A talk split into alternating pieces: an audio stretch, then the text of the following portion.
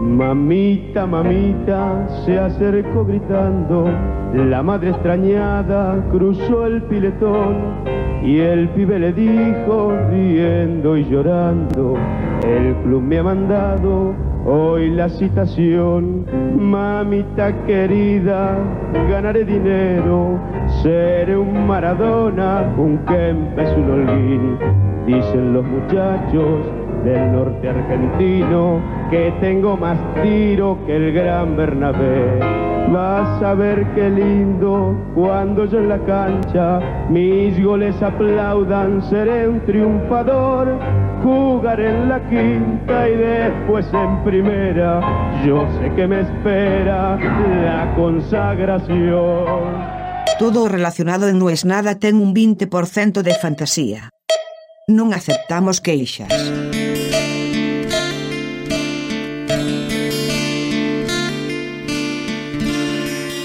No, ya el viernes es imposible porque ya entro en vórtice. Lo digo y ni yo sé qué significa, pero en realidad puedo explicarlo. Cada vez que estoy a punto de viajar, un día o dos antes ya no me entra un alfiler. Pero no estoy hablando del bolso, estoy hablando de mi cabeza. Vuelve a decidirlo, nos vamos a Qatar. Es increíble, todavía aún ni yo me voy a creer que voy a ir a la Copa Árabe, a la Arab Cup, que se juega en todos los mismos estadios que el Mundial. Y claro, después de un año y medio de pandemia, vuelve decidirlo, vuelven las transmisiones en directo, y tengo miedo. ¿Por qué no voy a decir la verdad? Si eso es. Tengo miedo. Pero además de tener miedo, estos días son días de mucha preocupación y poca productividad. Porque antes de cada viaje, empiezo una vez más a repensar todo el equipo técnico. Y esta cámara no sé si sirve, y llevo este estabilizador, y mejor un palo de selfie nuevo, pero iba a ser con este teléfono, pero con este teléfono no transmití nunca. Y estoy así en loop hace tres o cuatro días.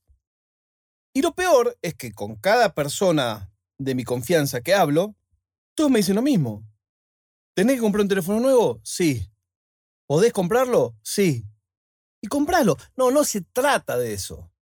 No se trata de eso. Creo y sigo pensando que una parte importante para mí del viaje es el previaje. No en el que te devuelven la mitad de los gastos, que está buenísimo. No, hablo de otro. Es todo lo que vos vas pensando que vas a hacer, que no vas a hacer, que me llevo, hasta hacer la valija. Pero a mí todo eso me causa estrés. Pero a la vez, si vos venís y me decís, bueno, mira, eh, te ganaste la lotería y a partir de ahora vas a tener un asistente. ¿Qué puede hacer de todas esas cosas? Ninguna. Porque las quiero hacer yo. Porque me gusta eso. Me gusta boludear todo el día y que llegue la noche y digo, y al final no definí nada. Me gusta estar todo el día navegando en internet, mirando una cosa, haciendo la otra, una cosa más sencilla, qué sé yo, y que se haga la noche y decir, y al final no decidí si la transmisión principal va a seguir siendo en Twitter o si nos pasamos a Twitch, qué hacemos con Facebook y YouTube, que lo tenemos ahí perdido,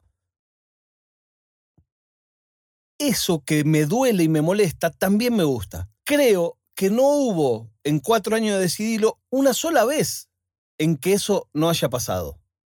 Ni siquiera en la época en que por ahí metíamos tres viajes en un mismo mes. Siempre cambiaba algo. Entonces, hoy, hablando con, con un amigo que es del palo, del audiovisual y que le gusta mucho viajar, llegamos a la conclusión de que lo disfrutamos, de que todo ese estrés es un estrés pequeño, por supuesto, al lado de otros que uno ha tenido en la vida, es una parte muy importante, porque es sentir que te sigue desafiando viajar. Yo tengo la suerte de ya conocer más de 50 países, la verdad que no los conté. Sí cuento los de Decidilo, porque eso tiene que ver con trabajo, Qatar va a ser el país número 39. Entonces yo hago esa cuenta y digo, bueno, ¿a cuántos países fui antes de decidirlo o sin decidirlo? Bueno, como mínimo a 10 más, como mínimo. Y creo que si no me pusiera inquieto, porque tampoco es nervioso, si no me pusiera inquieto, sería que ya no me interesa más viajar. Por el contrario, eso no me pasa con el avión. Hay mucha gente que sufre horrores lo del avión. Yo disfruto el avión, disfruto esa sensación de sentarme y no tener absolutamente nada que hacer hasta que llegue. Por supuesto, parte de este estrés y de, esta vuelta y rumiaciones, ¿qué me llevo para escuchar? Me bajo los podcasts, me llevo para leer, no sé, ¿y la computadora la llevo o mejor llevo una tablet? Pero con la tablet sola y por ahí después voy a necesitar la computadora. Pero si voy pocos días, ¿para qué voy a llevar una computadora? Andar cargando peso. Entonces, cuando llevas la computadora no la abrís en todo el viaje. Cuando llevas la tablet te piden 150.000 Excels que quisieras tener la computadora para hacerlos. Eso es parte de toda esta rutina previa.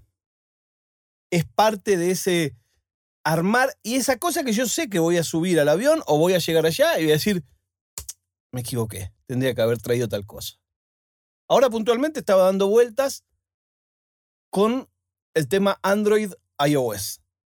Durante mucho tiempo decidí lo usó iPhone porque era la única manera de guardar la transmisión después de hacer un Periscope.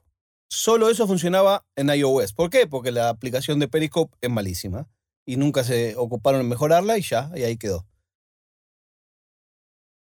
Hace un tiempo ya no tengo más ese iPhone que era de Decidilo. Cuando se paró todo, entre las cosas que se fueron, se fue el iPhone de Decidilo. Y entonces tengo ahora un Android muy bueno y estoy pensando si lo voy a hacer con eso o no. Después empieza toda esta historia. Bueno, transmito en tres o cuatro lugares a la vez. Bueno, tengo que concentrar todos los chats, agruparlos de una manera. Bueno, pero la aplicación para eso no anda con las cámaras del Android. Entonces tengo que usar otra. Y es toda una cosa que después, si yo hago bien mi trabajo, tiene que ser completamente invisible. Si yo hago bien mi trabajo, vos tenés que verme y decir, mira este gordo cómo se rasca las bolas viajando por ahí. Esa es la ilusión que yo tengo que venderte. Todo esto te lo cuento en esta intimidad. Todo esto te lo cuento porque siento que este ámbito de no es nada lo permite. Pero mi trabajo es que vos sientas que estás viajando ahí conmigo. Y si vos estás viajando ahí conmigo, no te importó el teléfono, no te importó el chip, no te importó si llevar una batería más pesada o más liviana. Nada de eso tiene lugar en un viaje donde uno va a viajar y a pasear. Entonces, si vienen decidirlo, todo lo que se muestra es verdad, hay cosas que no se muestran, que es donde está el trabajo más fuerte de todo. No se muestran porque son aburridas también. De hecho, cuando teníamos el Patreon, ahí mostraba un poco más la cocina técnica porque aún 5% de la gente que sigue Decidilo le interesa ver toda esta parte técnica, pero solo al 5%. Llego a Qatar el día sábado. Y entonces, a todo este estrés se le suma cómo voy a grabar el podcast. Porque si voy sin computadora, entonces si me llevo un micrófono y dónde lo pongo, en un momento dije, bueno, grabo con el teléfono, y este amigo mío me dijo, acordate que menos es más. Y yo dije, sí, menos es más, está de moda, pero a mí me gusta que se escuche bien. Y a mí me gusta que se vea bien. Así que sigue toda esa rumiación. Creo que saldrán unos no es nada sin música y sin nada, simplemente eh, hablado y listo, sin editar tampoco. Igual, no se edita mucho, simplemente saco cuando puteo demasiado. Así que estoy en ese preciso momento.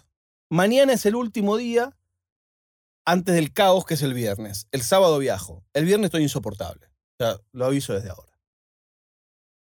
La prueba de vida del día de hoy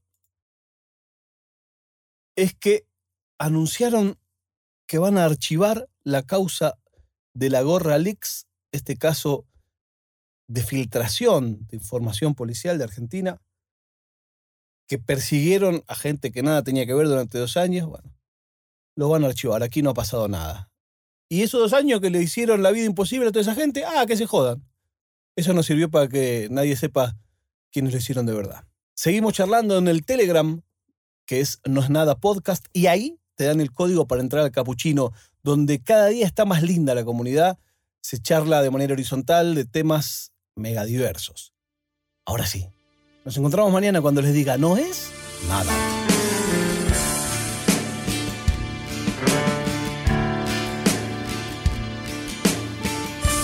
È una produzione di OfficinaNerd.com.